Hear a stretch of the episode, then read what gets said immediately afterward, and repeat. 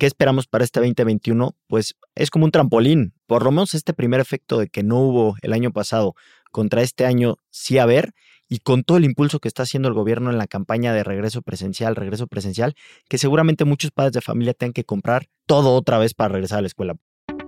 Amazing Retail es el espacio creado por Getin, la plataforma líder en retail analytics en México y Latinoamérica. Si quieres posicionarte por encima de tu competencia, toma tus decisiones estratégicas con los benchmarks personalizados de Getin. Monitoreamos más de 3.000 puntos de venta en México en diversos sectores del retail Abre tu siguiente sucursal en las zonas que ya frecuentan tus clientes potenciales. Para más información, contáctanos. Escríbenos a contacto.getin.mx. No desperdicies las ganancias de tus tiendas y capitaliza su rendimiento. Bienvenidos a Amazing Retail. Yo soy Francisco. Y yo, Anabel. En este episodio vamos a platicar sobre el regreso a clases.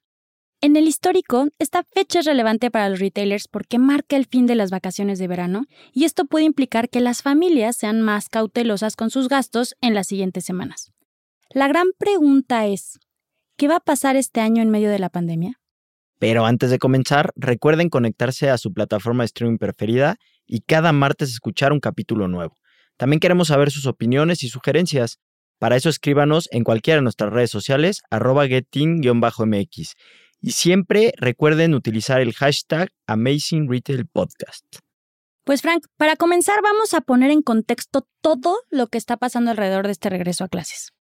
Hace unos días el gobierno de México anunció que sí se llevará a cabo el regreso a clases a nivel primaria y secundaria de forma presencial, a pesar del aumento en los contagios por COVID y la nueva variante del virus. Sí, de hecho ya se determinó la fecha eh, para este inicio que va a ser el 30 de agosto y dando una opción ahí de que cada familia tomara la decisión de inscribir o no a los niños a este ciclo escolar, creo que es algo, pues sí, para pensarse, ¿no? Porque, como bien mencionas, eh, está aumentando el tema de, de casos y de hecho muchos estados retrocedieron en el semáforo epidemiológico. Y sobre todo no es opción, porque si no es presencial, pierde el año el niño. Entonces es como, yo tengo que decidir.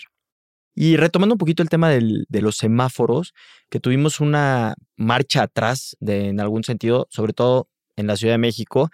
Empezamos esta semana en semáforo rojo prácticamente, con un tinte un poquito diferente en que no va a haber cierres absolutos, pero sí se ponen algunas restricciones. Entonces, como que cambió el semáforo para de alguna manera, pues no afectar tanto la economía. Ahora les vamos a contar el análisis que hicimos en Getting del 2019 alrededor de estos días en un contexto normal.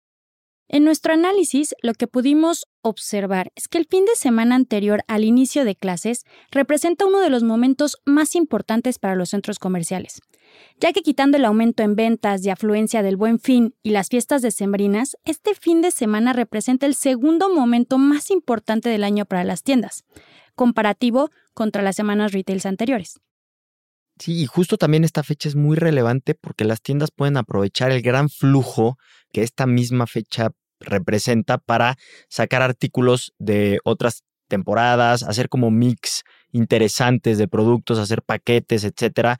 Y bueno, como en todo, es una temporalidad que a unos les beneficia muchísimos y los que no son tan sensibles a esta a esta temporalidad por el producto que venden, pueden ser creativos en llamarle la atención a los, ahora sí que a los paseantes, a la gente en particular que está acudiendo a centros comerciales a buscar algo, en ponerles algo en la frente, literal, ¿no? O sea, mostrarles una, un super deal, una muy buena promoción, etcétera, ¿no? Sí, creo que la estrategia en este fin de semana, el mix de la promoción que hagan de productos, tiene que ser muy inteligente porque es un momento en donde todavía la gente está dispuesta a gastar y de ahí las siguientes semanas o fines de semana ya son de bajada en términos de tanto afluencia como de consumo.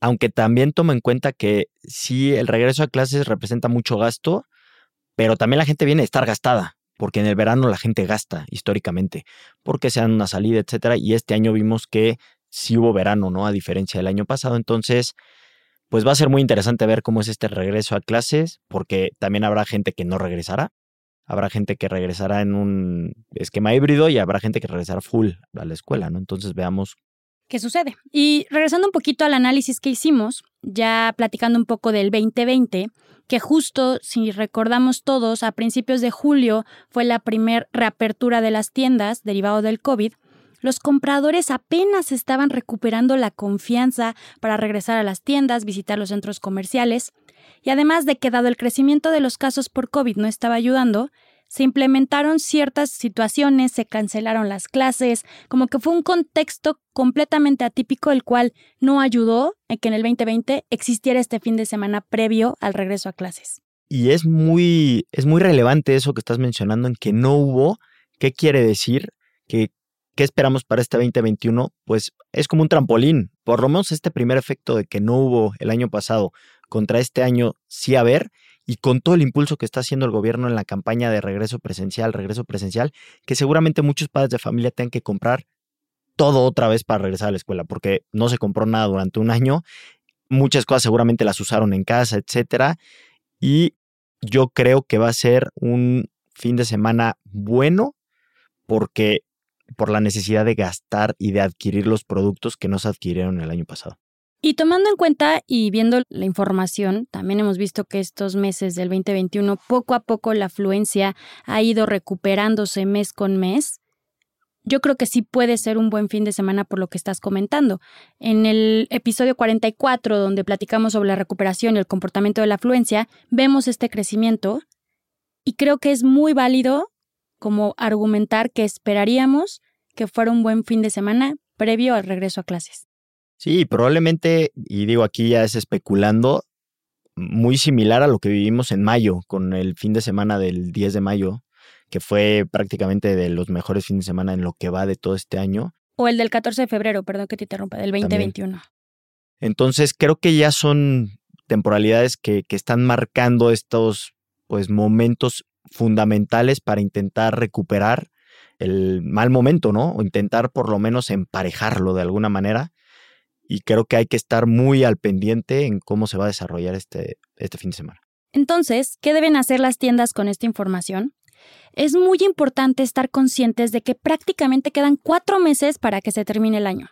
Y estos son los meses de más beneficio para todas las tiendas físicas históricamente, por lo que es necesario que los retailers aprovechen todas las oportunidades posibles en momentos clave como el regreso a clases para asegurar un crecimiento constante que ayude a tener un gran cierre del 2021 porque aparte ya va a venir el buen fin y las fiestas decembrinas. Sí, justo si quieren algunas recomendaciones o ideas muy sencillas, tampoco es descubrir el hilo negro. Váyanse al episodio 46 donde platicamos con Yosimar de Tiendas Tropicana y él nos platicaba consejos muy sencillos de, de utilizar, o sea que no te tienes que romper la cabeza, simplemente es plantar una idea que tenga pies y cabeza y aplicarla.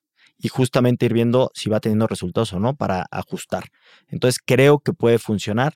Creo que hay que ser creativos en primer lugar y ambiciosos en querer hacer algo distinto. O sea, creo que mi recomendación ante esta nueva temporalidad que se nos viene es, sean diferentes, atrévanse a ser diferentes. Y yo también para concluir, me gustaría agregar, midan, midan cómo se está comportando su tienda, cuántas visitas tienen, están convirtiendo a compra y con base en eso hacer cambios rápidos para poder aprovechar totalmente el fin antes de regreso a clases. Claro, y bueno, no está de más decirles que estamos pasando por tiempos de mucha incertidumbre para la industria, pero a pesar de que hay variantes externas que no podemos controlar, recuerden que es muy importante medir las estrategias para tratar de capitalizar las oportunidades de venta. Visita nuestra página getin.mx en donde podrás encontrar más información, ayudas y artículos relevantes sobre el episodio y las herramientas necesarias para potenciar las ventas de tus tiendas. Y te esperamos el siguiente martes con un episodio más de Amazing Retail Podcast. Cuídense mucho.